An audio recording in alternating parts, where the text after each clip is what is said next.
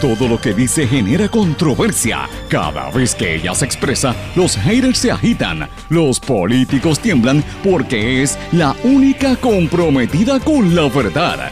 Periodista, bloguera, relacionista licenciada, analista de la noticia, escritora y le dicen la provocadora en las redes sociales. Y ahora comienza en blanco y negro con Sandra Rodríguez Coto.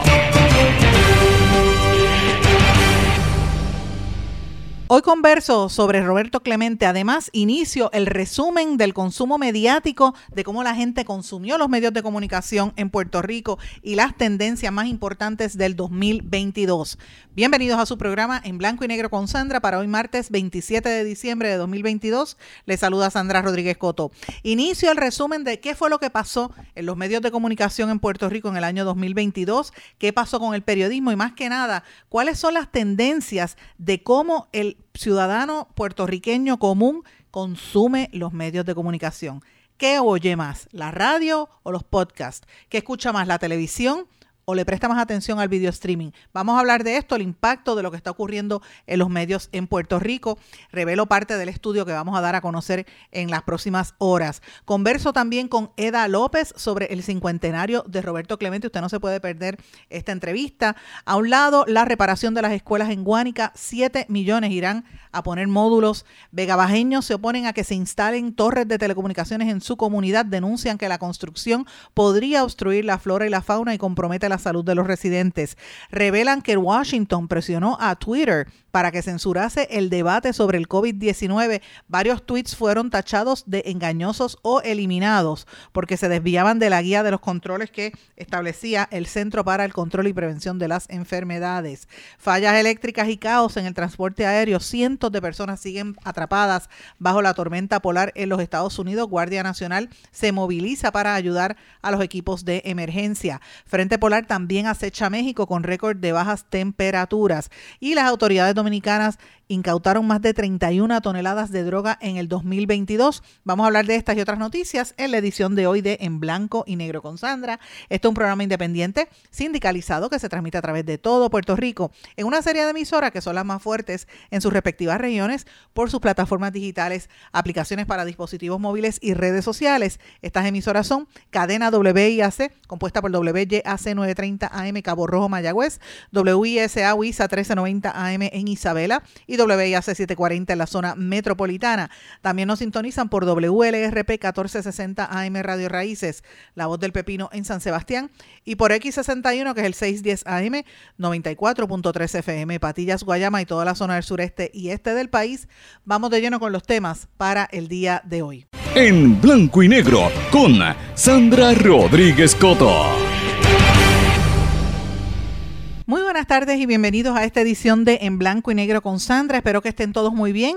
Ya estamos en la recta final del 2022, la gente preparándose ya para la despedida de año, mucha gente está de vacaciones, otros que se fueron de viaje y mira, los ha cogido la nevada y están varados en aeropuertos porque no hay vuelos. Así que la situación está muy fuerte eh, y pues obviamente las vidas de muchos puertorriqueños están siendo afectadas los que viven en la diáspora y los que están tratando de regresar a la isla también. En cuanto a esto, a nivel local, pues mucha gente ya se ha cogido los días de vacaciones. Hay gente que cogió las vacaciones desde Navidades.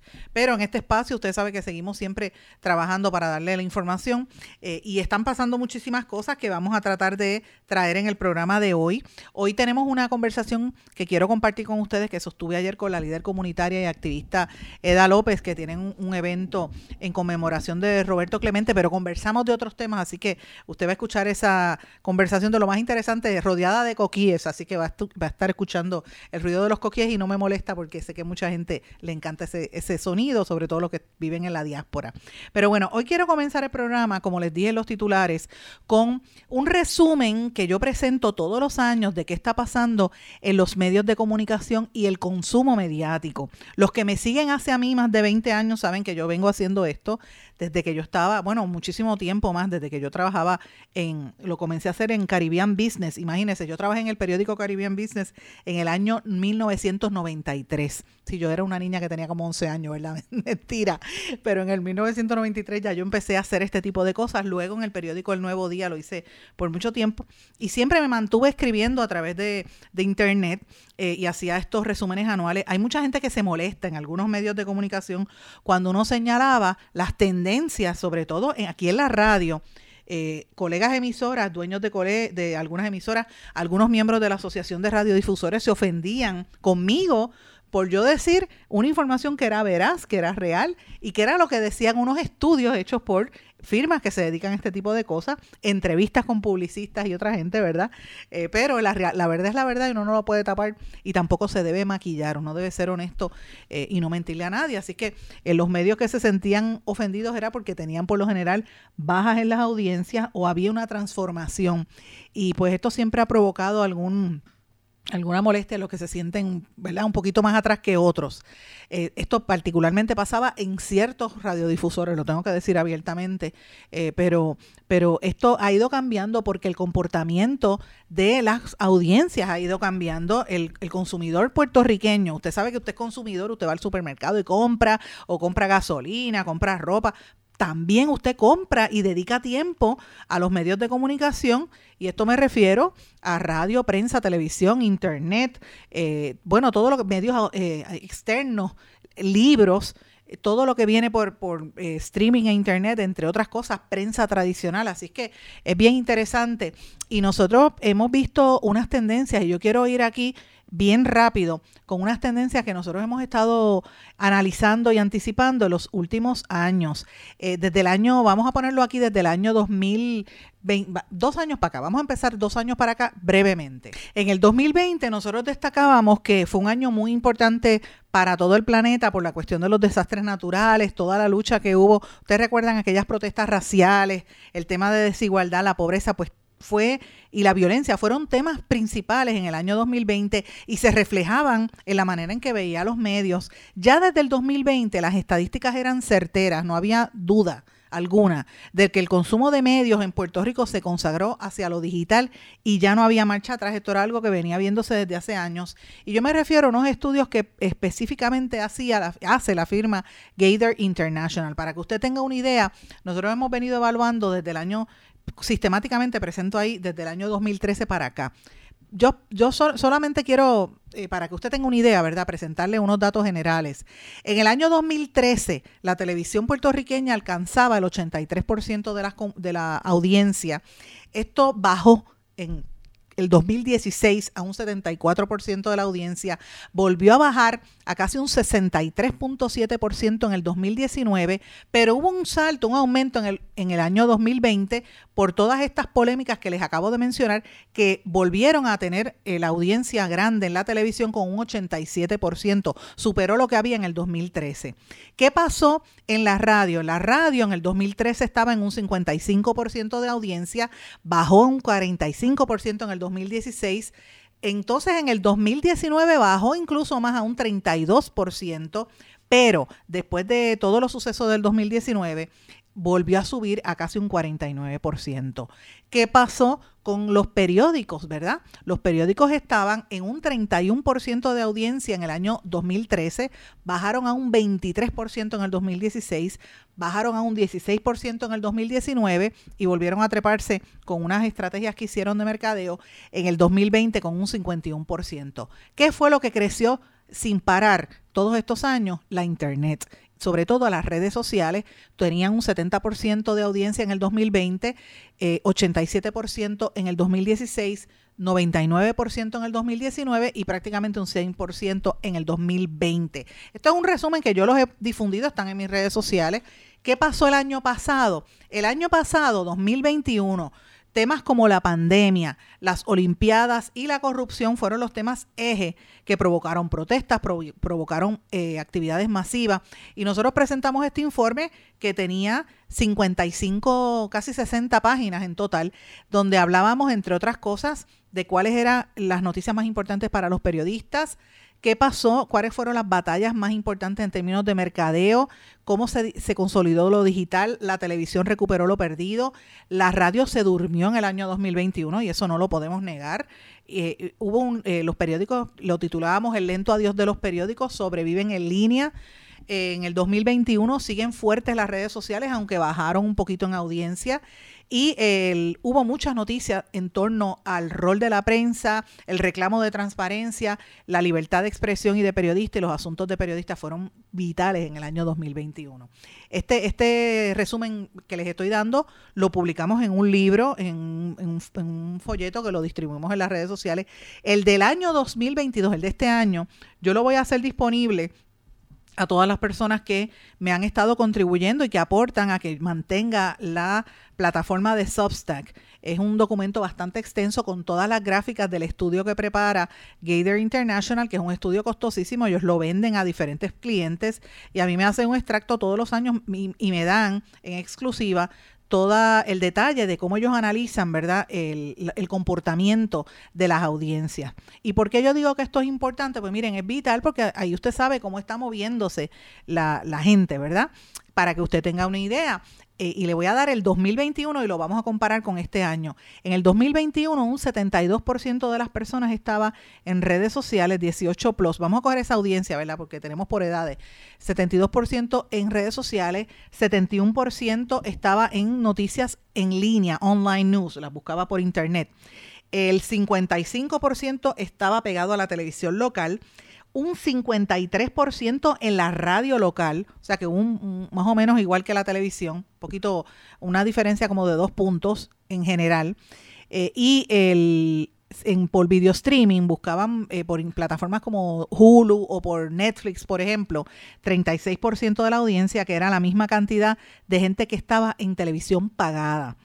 Y el, el drop, la, la, caída más dramática, era la prensa escrita, los periódicos impresos y revistas que estaban en un 18%. Esto va a depender de la edad porque para, para los grupos, por ejemplo, de 18 a 34, realmente el 7% de la gente era lo que veía la prensa escrita y esto pues aumentaba por ejemplo, en personas 55 en, en adelante. El año pasado la televisión innovó porque la economía estaba dura y entonces ¿qué hicieron ellos? Empezaron a producir más programas locales, a hacer cambios de horario, a gente cambiar de un canal a otro y estas noticias, ¿verdad? Generaron que todos los demás medios, particularmente la prensa, publicara noticias de esos cambios que habían en la televisión y eso generó mucho interés. Las televisoras fueron astutas, los departamentos de venta, y empezaron a hacer promoción, ¿verdad? Y lograr mantenerse e incluso tener lo que le llaman cross promotions, ¿verdad? Con clientes y las integraciones de productos y ellos tuvieron eh, un año bastante bueno en términos de ventas eh, que superó a otros años. De hecho, compitió y le quitó bastante del mercado de digital y de los periódicos ese año. En cambio, la radio se durmió. Y yo sé que yo dije esto y hubo compañeros, incluso en algunas de las emisoras eh, locales y regionales a que yo aprecio mucho, que se molestaron como, como este eh, Radio Grito Lares, que estaban ofendidos, y los, los, miembros de la Asociación de Radiodifusores también. Pero la información yo no la dije, eso fue lo que decían los publicistas y el estudio, ¿verdad? Y la realidad es esa, no podemos tapar el cielo con la mano. El estudio decía que, que en ese momento que las industrias, la radio tuvo merma en la publicidad, tuvo merma en todo, y yo decía, pero ¿qué está pasando? Que la radio, después de haber logrado tener una audiencia tan grande después del paso del huracán María, que probó la importancia que tiene la radio como medio, se han dormido en los laureles. Pues mira, aparte del problema que había en la radio en el año 2021 era precisamente que no estaba haciendo la promoción adecuada ante la competencia que había y que eh, pues no supieron catapultar. Es como un epitafio que estaba ahí casi como el de los periódicos, que los periódicos ya la gente no lee prensa escrita eh, cada vez es menos, a menos que no sea algo muy especializado, pero ya los periódicos se quedan, la gente no los compra, primero que no los va a comprar y segundo, si tienes la noticia más rápida en internet, ¿para qué la vas a buscar? La radio tenía que competir contra todo eso y es parte de las tendencias que nosotros hemos estado pues viendo constantemente en el año 2021. Pero bueno, ¿qué pasa en el 2022? Ese es el tema de hoy y pues quería darle todo este contexto para que usted supiera qué es lo que vamos a presentar este año, que está bien interesante. El estudio eh, ahora se llama Media Tracking del, Media Brand Profile que hace eh, Gator todos los años. Voy a presentar gráficas con las tablas específicas que te dice qué cree cada audiencia, cómo está la, la, verdad, la consolidación. El 2022 se consolidó como el año de los medios no tradicionales.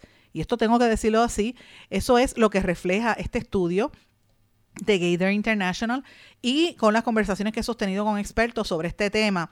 Eh, y obviamente los, eh, los, los, métodos más importantes, más activos es cómo tú llegar al público de otras maneras. Y los anunciantes se están dando cuenta de buscar esos posicionamientos, ¿verdad? Eh, una combinación entre medios tradicionales, cibernéticos, y otras cosas como los medios ah, eh, exteriores. Por eso que usted ve tanto anuncio de billboards, están creciendo grandemente también. Resulta bien interesante ver cómo se comporta el consumidor ante estos cambios. Gran parte de las mujeres y de los hombres, la mayoría de la población, o sea, en total, están utilizando mucho la internet, pero no, no es solamente para ver películas, sino más que nada para hacer compras online. Y una estadística que a mí me llamó mucho la atención, hacer los juegos por teléfono, el, el, el phone gaming, ¿verdad? Que la gente se pasa jugando a veces en, las aplicaciones de Candy Crush y esos jueguitos. Eso ha crecido gran, dramáticamente. A nivel local, la televisión se está disputando con las redes sociales el, el La, la, prioridad, los, los primeros horarios. Eh, y esto es importante porque además de las redes sociales y la internet, los video streaming están creciendo dramáticamente. El espacio cibernético está ocupando la mayor parte, si combinamos todo eso, es el número uno, ya no queda la menor duda. Eh, la radio, la prensa y televisión, aunque son medios tradicionales del siglo, del siglo XX, se mantienen vigentes y están conviviendo con estos premios, con estos medios eh, no tradicionales, los más nuevos, si saben hacer estas combinaciones sabias, es lo que refleja este estudio. A mí me estuvo bien interesante. Eh, como, por ejemplo, vamos a darle aquí unos datos ahí que a mí me, me, llamaron la atención. Vamos a buscar específicamente. ¿Qué te dice de video streaming? ¿verdad? Y, debo de explicarles a ustedes que este estudio se basa en una metodología que incluye 20.000 entrevistas telefónicas de más de media hora de duración a personas estadísticamente representativas de toda la población, divididas por edad, género, región, mayores de 18 años, basados en los datos del censo. Esto, en la totalidad, es decir, el 100% de las entrevistas son hechas por Gator y todas están grabadas. Así que esto viene de un dato, un estudio muy bien eh, científicamente probado. Video streaming, utilizando aplicaciones como Netflix, YouTube, Disney Plus, entre otras, continúa en aumento de consumo, alcanzando casi un 48% en el 2022 eh, y ha venido un crecimiento grande desde el primer y segundo trimestre del año, eh, aumentando dramáticamente. Cuando empezó casi un 22%, ya va por casi el 49%. Y, y esto pues obviamente, aunque la, el consumo de televisión y televisión por cable o por satélite se ha mantenido, al tú ver el crecimiento del video streaming, pues ves que más gente está buscando la, el medio visual, ¿verdad? Está aumentando.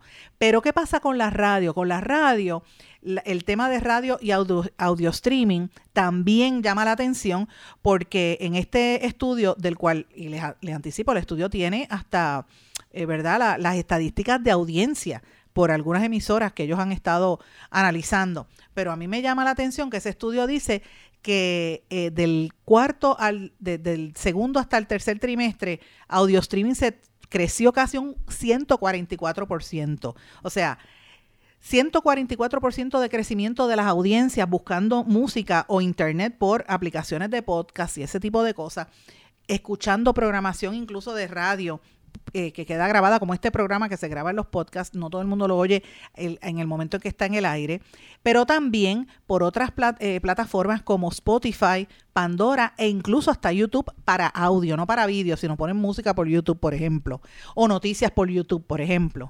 Y el consumo de radio local se ha mantenido estable según el estudio eh, que presenta Gator, ha habido un, un, consumo que ha ido en aumento en momentos cuando hay cosas clave. Pasó en el huracán María, pasó cuando el COVID-19, pasó recientemente cuando Fiona, que han habido unos incrementos en el consumo de la radio como medio principal.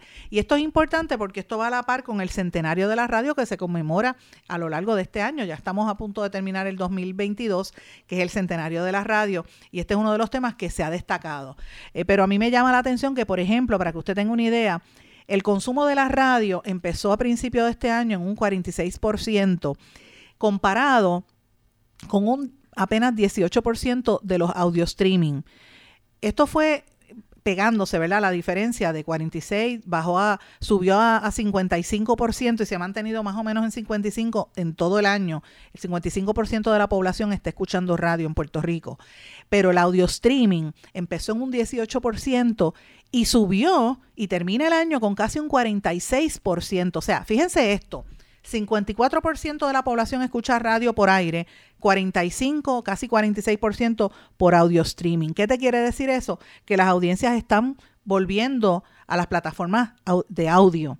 La radio tiene que acaparar esa y buscar esa oportunidad eh, complementándose con todas estas nuevas tecnologías y me parece bien interesante y bien revelador. El estudio lo dice y usted mira los números y están ahí, eh, eh son, es un hecho. También me llama la atención el tema de la prensa escrita y la, prensa impresa, perdón, y las noticias online se mantienen con el consumo estable. Consumir noticias a través de Facebook se ha convertido en la primera opción para el consumidor. Oigan esto, en Puerto Rico. Y también aparece en redes sociales como Instagram. Ahí yo tengo que mencionar eh, periodistas independientes como mi querida amiga Bianca Graulao o gente como el mismo Molusco que tiene su este Molusco News. Han acaparado el, el tema de la atención, compiten con medios establecidos grandes como El Nuevo Día, como El Vocero y cualquier persona, los, los, los, podcasts que yo hacía cuando hacía la bata puesta, ese tipo de cosas, compiten con los medios. O sea que el consumo de noticias en línea también ha crecido dramáticamente. Fíjense cómo compara. Este año comenzó con noticias online, o sea, usted la busca por su celular o por su computadora o por su eh, tableta. Un 52% de la población está conectada por online.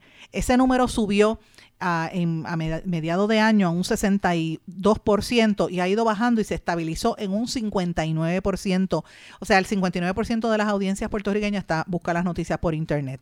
Comparado con la prensa escrita, o sea, los periódicos en papel, que comenzaron el año con un 16% de audiencia y terminan con un 14%. Hubo un momento que bajó un 13%. O sea, compare 59% de audiencia versus 14%. Es inevitable la, la, debacle con la prensa escrita, es la, es la, realidad, los números lo dicen ahí.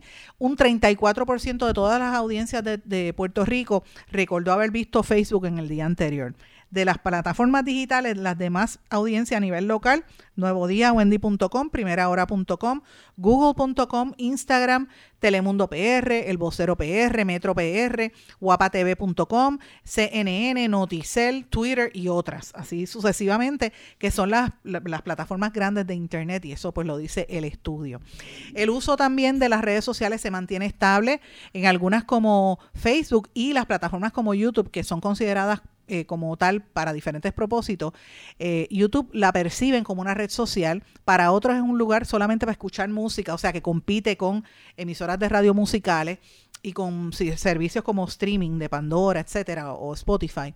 Y también la utilizan para video on demand, para bajar películas o para ver películas gratis a través de las plataformas de eh, la plataforma de YouTube. Y el consumo está cerca de un 75% a lo largo de este año en Puerto Rico, que ha habido una merma. De hecho, esa es en, en, el overall, ¿verdad? En todas las redes, pero particularmente en Facebook llegaba casi un 82%. ¿Qué es lo nuevo de esto, señores? Que me llamó la atención dramáticamente, que los anunciantes tienen otras opciones no tradicionales para presentarse al y esto lo demuestra el estudio de Gator, que sigue midiendo las plataformas nuevas de consumo. Por ejemplo, y esto es importante, por ejemplo, para la radio, los podcasts están teniendo una afinidad con la gente con estilos de vida de media y media alta. Las clases de media media alta están acaparando los podcasts, pero también están creciendo en otras categorías de la gente que quiere escuchar algo grabado o algo, no escucho el programa de radio, si es en la radio, lo, lo escucha más tarde, tienen un 11% de crecimiento y consumo este año.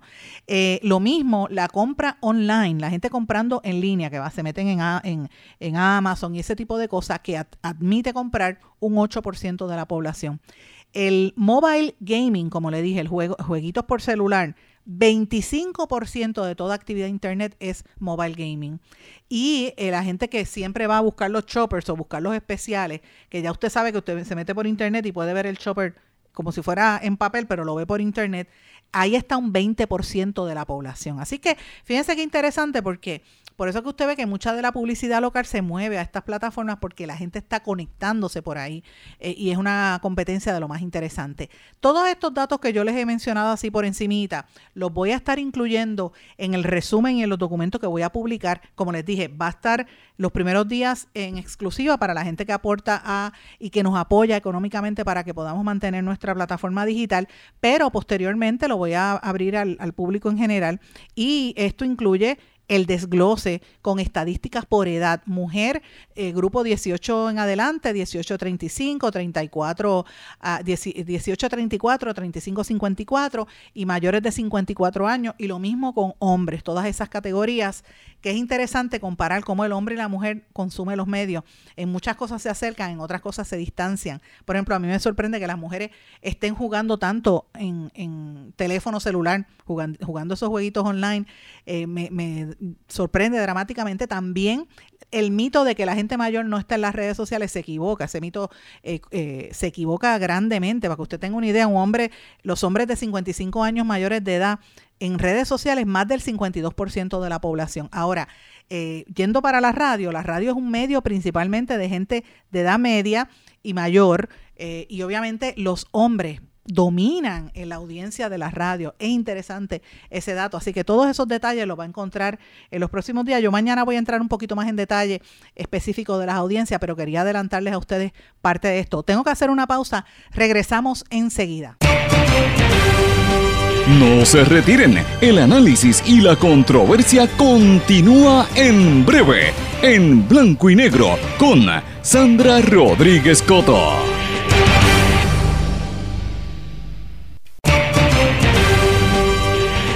Y ya regresamos con el programa de la verdad en blanco y negro con Sandra Rodríguez Coto. Regresamos en blanco y negro con Sandra. Bueno, quiero ir brevemente a varios temas que me parece que son importantes. Hay unas comunidades en el área de Vega Baja, las urbanizaciones El Rosario y alturas de Vega Baja y otras comunidades que se están oponiendo y estuvieron haciendo una manifestación en contra de la construcción de unas torres de telecomunicaciones, específicamente de la compañía QMC Telecom que desde el noviembre del 2021 está solicitando permisos a la OGP para que le dejen poner ahí unas torres de telecomunicaciones. Usted sabe que toda la red de telecomunicaciones está creciendo con esto del 5G y después del huracán María están poniendo torres en todas partes. Y el problema es que ahora ponen torres no solamente en zonas este, agrícolas, sino también en, al lado de, de residencia. Y yo lo había dicho aquí hace varios días que esto estaba proliferando y que se va a poner peor con la aprobación del Reglamento Conjunto 2022 de la Junta de Planificación, que es parte de la política del gobierno de Pierluisi de abrir y de poner permisos a todo, dar permisos a todo. Y como dije, ese reglamento en particular va a permitir una serie de cosas como esa, que le pongan una torre al lado de su casa o que eh, permitan abrir un hotel o un Airbnb justo al lado de un vecino suyo puede abrirle una, una, una iglesia o un colegio un pop, ese tipo de cosas se va a permitir. Y en este caso en particular, lo de las torres va a dar mucho de qué hablar en los próximos meses, pero hubo esta manifestación y no quería dejarlo pasar inadvertido, me parece que es un tema importante. Hoy también destaco una noticia que publica el diario digital periódico La Perla, que ustedes saben que había cerrado impreso y que volvió a abrir con una nueva administración. Están publicando una noticia que cuando yo la vi esta mañana a mí me jamaqueó el corazón. A un lado, la reparación de escuelas en Guánica. ¿Usted sabe lo que es eso? En vez de estar arreglando lo que de verdad es urgente, porque para eso hay dinero, pero no lo quieren utilizar. Mire, le, van a dar 7 millones de dólares. ¿Usted sabe para qué? Para poner vagones, que son esos módulos, para que los niños puedan tomar clases en Guánica. Esto lo dio a conocer Israel Titi Rodríguez, el alcalde. Esto es una situación bastante fuerte porque esa juventud, que cada vez son menos, a veces yo pienso que después de los terremotos y todas estas eh, situaciones que hemos tenido, el gobierno lo está aprovechando para que la gente se vaya, porque es que una familia, ¿cómo puede sobrevivir con unas escuelas en esa condición? Eh, pero hay, no hay dinero para eso, ¿verdad? Supuestamente no hay no hay urgencia para eso, pero sí hay urgencia para darle contratos a los primos del gobernador Pierluisi y a los amigos del alma de los alcaldes populares también. Y para declarar estorbos públicos y después comprarlos. Para eso sí hay urgencia, pero para la educación de los niños no. Y esto llora ante los ojos de Dios. Los invito a que lean esa noticia publicada por Michelle Estrada allí en La Perla que me, me, me jamaqueó muy fuertemente. Es una denuncia que hace el alcalde. Van a, ubicar esos niños en unos módulos, es terrible. Eh, quiero mencionar también otros temas que me parecieron importantes a nivel internacional.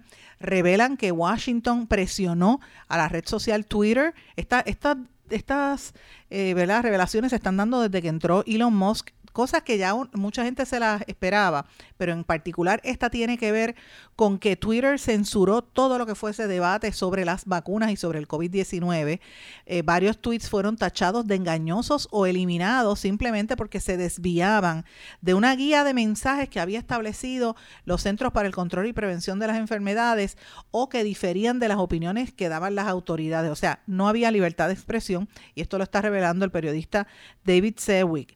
Eh, y esto es parte de las cosas que se han ido revelando de cómo se suprimió el contenido eh, político y social, en este caso del tema del COVID-19, pero también habían otros temas relacionados a la red de Twitter. Ustedes saben que hace poco se revelaron los Twitter Files, nosotros los difundimos aquí. La prensa liberal en los Estados Unidos no, lo ha, no ha querido prestar atención y la prensa de derecha ha querido hacer un espectáculo de esto, yo creo que un poco más, más grande, lo ha querido sacar de proporción, pero la realidad es que esas situaciones se están dando.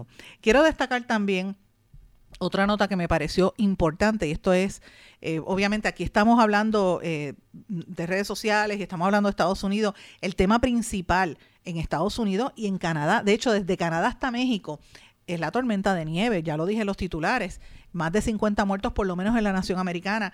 Esta mañana veía que en Quebec las autoridades estaban diciendo que la compañía eléctrica prometía que quizás para mañana pueda haber servicio eléctrico. En Quebec, por ejemplo, en Canadá, están sin luz desde el viernes por la noche y, desde el sábado por la mañana en algunos sitios. Con esta nevada, ¿cómo se van a calentar esa gente desde el sábado, domingo, lunes, martes? Imagínese el frío Perú que debe estar haciendo por allá, que es una, dice que ha sido una de las peores tormentas heladas en Estados Unidos van más de 57 muertos, el estado de, de este Seattle está completamente congelado y hasta en México los, los los estados del norte pidieron que la gente tenga cautela porque ha habido unas, unas temperaturas muy frías. los inmigrantes que están tratando de cruzar el río están pasando mucha necesidad precisamente por eso. Así que ese es uno de los temas. Quiero mencionar también que ahora con el fin de año, usted sabe que todas las autoridades reclaman triunfos. Aquí la policía de Puerto Rico dijo que estuvo incautando armas y que tuvo un éxito en, el vecino país, en la República Dominicana, también las autoridades dominicanas dicen dice que incautaron más de 31 toneladas de drogas en el 2022. Este, y más o menos casi 31 toneladas. ¿Usted se imagina lo que eso representa de envío de, hacia Estados Unidos? Además de casi 620 vehículos y 281 armas de fuego. Yo quisiera saber cuántas armas se incautan en Puerto Rico. Terrible por demás. Pero estos son algunos de los temas importantes que quería traer para hoy. Quiero también compartir con ustedes la siguiente conversación que sostuve anoche con la líder comunitaria y activista Eda López. Mis amigos, ustedes van a escuchar unos coquíes, no, no, es, no se han equivocado, es que esto es grabado, lo grabamos en horas de la noche y tanto en donde estoy grabando, que es en mi casa, como en la casa de la persona que voy a presentar a continuación, hay unos coquíes por ahí haciendo fiestecita porque estamos en plena Navidad. Pero es algo importante, eh, la razón por la cual estoy compartiendo este audio, porque este año se conmemora el cincuentenario de uno de los más grandes puertorriqueños en los últimos tiempos, ¿verdad? Una figura legendaria que fue la de Roberto Clemente. Y se va a llevar a cabo una actividad en su honor. Tengo en línea telefónica a Eda López. Eda, bienvenida en Blanco y Negro con Sandra. Gracias, Sandra. Para ti, un saludo, felicidades y para tu audiencia. Y para ti, gracias por estar con nosotros. Me gustaría que hablaras y que hicieras una invitación a la gente que nos está escuchando para que puedan participar de esta actividad, el 31, ¿verdad? Pues mira, sí, es el 31 de diciembre, nos vamos a encontrar a las 9, de la, y media de la mañana, esperamos estar como dos horitas eh, con un bombazo y un Belén para eh, Roberto Clemente, porque este, este sábado se cumplen los 50 años de su desaparición. Entonces, con Roberto Clemente tenemos una situación muy, muy peculiar, porque es que como él desapareció, no hay un espacio eh, físico donde podemos honrarle, ¿verdad? Y este espacio, después de mucho tiempo dándole vueltas, eh, escogimos que el último lugar desde donde avistamos, eh, queríamos ver, ¿verdad? Ese avión, eh, es un, el punto ideal porque, como dice Pedro Rosanales, esa es la tumba de Mar, de Clemente.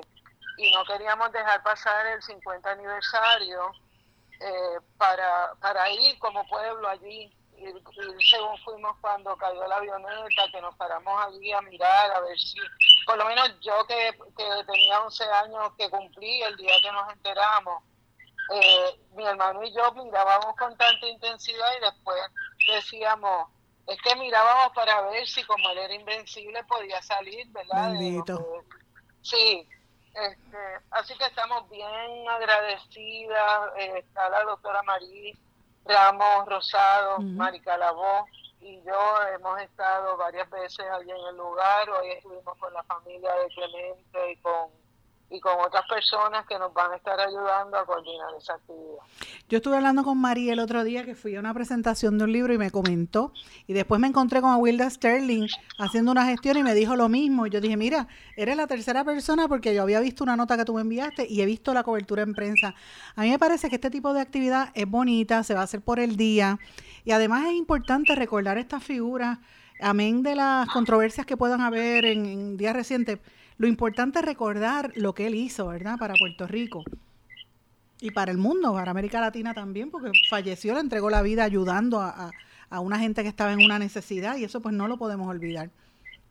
Fíjate, eh, una de las cosas que a mí más me asombra es que Roberto Clemente, tanto en Estados Unidos como en toda Latinoamérica, es una figura bien respetada porque se reconoce que fue quien abrió camino para tantas personas que juegan el béisbol, personas eh, latinas, pero también personas negras. Entonces, eh, queríamos honrarle esa, esa presencia a Clemente, pero además el hecho de que Clemente fuera una persona que nos hizo eh, tan orgullosos a las personas racializadas como negras, pero también a las personas que viven en precariedad. Eh, yo lo recuerdo dando tantas clínicas en tantos espacios y todos los nenes pensando la, la próxima clínica de Clemente viene para donde mí. Eh, es decir, eh, Clemente es una de esas figuras que nos honra como puertorriqueños, pero también como personas de bien, como personas solidarias.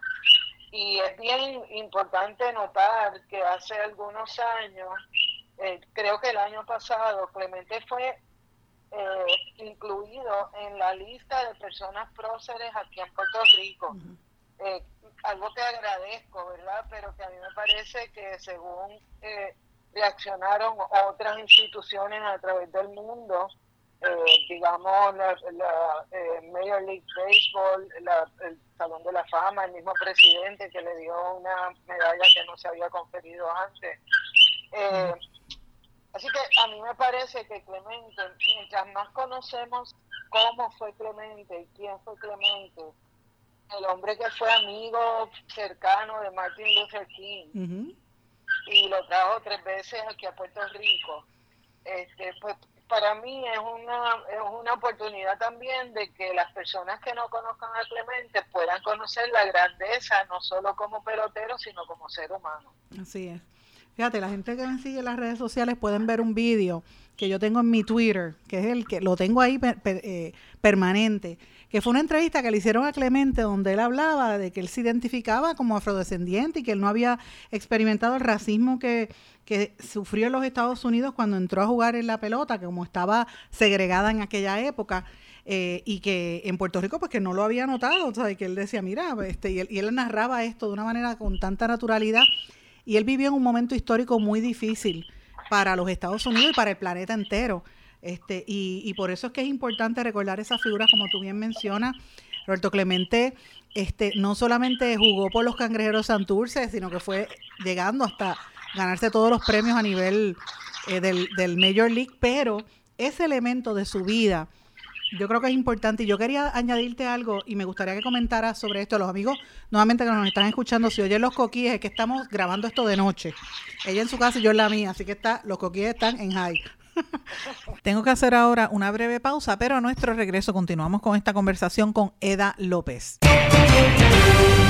No se retiren, el análisis y la controversia continúa en breve, en blanco y negro, con Sandra Rodríguez Coto. En mi pueblo se chinchorrea bien duro. Aquí me cubre mi plan médico y en tu pueblo también. En mi pueblo es donde tenemos las mejores vistas. Aquí cubre mi plan médico y en el tuyo también. En mi pueblo se goza de verdad. Aquí me cubre mi plan y en tu pueblo también. Plan de salud Menonita en todo Puerto Rico. El plan médico que te cubre con una extensa red de médicos, especialistas y laboratorios. Además, te cubre en el hospital de tu preferencia en cualquier lugar de Puerto Rico. Plan de salud Menonita. Pero tú sabes cómo es esto que te da la gravelaza.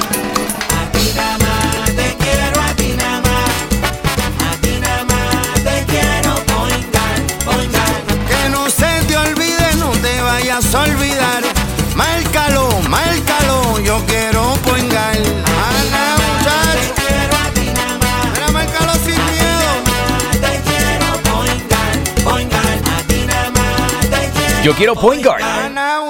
Quítese el dolor de cabeza con sus obligaciones de contabilidad con los servicios que presta Villalba y Villalba Company. Directo, personal y con sensibilidad humana. Lo que se busca en un verdadero asesor de contabilidad para todo tipo de servicio de contabilidad, pago de IBU, pago de nómina, informes trimestrales y anuales y otros. Ofrecen servicio directo personalizado. Villalba y Villalba Company. Para orientaciones, su teléfono el 939-336-5774. 939-336-5774. Y ya regresamos con el programa de la verdad, en blanco y negro, con Sandra Rodríguez Coto. Y regresamos en blanco y negro con Sandra. Bueno, vamos a continuar la conversación que sostuvimos en el segmento anterior con Eda López sobre los eventos relacionados a el cincuentenario del fallecimiento de Roberto Clemente. Pero este, eso no importa, estamos en Puerto Rico y los que están fuera de aquí oyen los coquillos y se lo gozan. Y, y lo- si están si están pasando frío, deben estar este, soñando con estar al lado de un coquí. Pero mira, sí, imagínate, con esa, con esa nevada que hay en Estados Unidos. Pero Eda, este año, ahora en el 2023, y para los amigos que nos están escuchando, 2023 se conmemora eh, el 150 aniversario de la abolición de la esclavitud en Puerto Rico. Una fecha bien importante. Yo sé que se están organizando un sinnúmero de actividades. Hay grupos que se están ahora mismo, mientras conversamos, eh, planificando ¿verdad? los eventos que tienen para este año. Creo que, que esto que ustedes están haciendo, cerrando el ciclo del 2022, es, es bonito porque nos abre las puertas con una figura que ha sido legendaria y una figura muy buena de la afrodescendencia puertorriqueña. Así que te tengo que felicitar por ese aspecto que no sé si lo habías considerado. Oh, sí, mira, ah, recuerda que cuando estaba la cumbre afro en marzo de ahora de este año, eh, yo fui la gerente de logística y la- yo le pedí a, a Mayra Santos Febres que me permitiera tratar de conseguir a Jasmine Camacho Quinn y a Carlos Delgado en un homenaje a Roberto Clemente, porque me parece que ambos, tanto ella como él, ejemplifican el espíritu de Roberto Clemente como persona y como deportista. Entonces, eh, pudimos, ¿verdad?, rendirle honor a Roberto Clemente y homenajear a estas dos personas. Hay un elemento aquí que no podemos olvidar y es que la ONU eh, declaró que del 2015 al 2024 va a ser el decenio de la afrodescendencia a nivel mundial. Entonces, a medida que han ido pasando los años, se han identificado y se han intensificado las actividades que visibilizan nuestra negritud y nuestra ancestralidad. Y además eh, surgen propuestas para, para eh, seguir incidiendo y visibilizando eh, que un gran porcentaje de Puerto Rico somos evidentemente negras, eh, eh, racializados como negras, pero además que existen unos estudios bien importantes en Puerto Rico que señalan que todo el mundo en Puerto Rico tiene la potencialidad de ser afrodescendiente. Claro. Eh, Entonces, eh, a mí me parece que además Roberto Clemente trabaja como, como figura un aspecto que tiene que ver con clase también, porque Roberto Clemente viene del barrio San Antón, de una cuna muy humilde, y que la figura de él, cuando, por ejemplo, cuando se mofaban de él en Estados Unidos por el acento que él tenía, él simplemente insistía, este soy yo, esta es mi esencia, yo soy puertorriqueño y soy una persona negra y afrodescendiente. Así que ustedes deben hacer el esfuerzo para conocerme, para, para, para escuchar mi voz. Esto nos dio mucha valentía, Sandra, Sí, definitivamente. porque él se paró delante de quien estuvo y siempre demostró tener una dignidad, sentirse libre y sentirse con un con, con, con la, el- la estatura como para exigir que no solo a él, sino a todo el resto de las personas racializadas como negras, que además eran latinas, eh, se, les, se les profesara un- el respeto que se merecen porque todas las personas valemos lo mismo. Eso fue, yo creo que el gran legado de Clemente, uno de los muchos, ¿verdad? El podernos demostrar que sí es posible eh, perder el miedo al rechazo y, y, y colocarnos por lo que valemos. Y él sabía lo que valía. Sí, Por eso cuando va a Macy's que no le quieren, tú- yo no sé si tú sabías esta anécdota, él eh, fue con su esposa a Macy's y le gustó un- una, una- unos, unos muebles y la persona que estaba vendiendo en ese piso de Macy's le dijo, yo creo que usted está en el piso equivocado, se supone que usted vaya a tal piso, porque eran los, los muebles más económicos. Y él dijo, no, yo estoy donde es, y yo quiero esto, y es el que nos gusta a mí a mi esposa, y lo vamos a comprar. Y la persona le puso todavía un poco de resistencia, y él le dijo a, a un ayudante, mira, dale el dinero y nos lo llevamos ahora. Y era una cantidad que para ese momento era excesiva.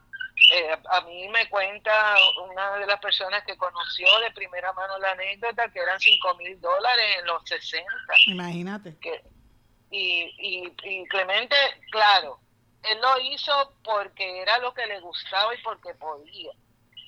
Pero él mismo fue el que estableció que si, si no iban a, si la- los jugadores negros no podían sentarse en los mismos restaurantes que sus compañeros blancos, pues que entonces les dieran unos carros y una limusina para ir a los restaurantes de personas negras, pero no quedarse en, el, en la guagua cogiendo frío y, y comiendo en la guagua pues, como si fueran personas que no merecieran, ¿verdad? Una dignidad.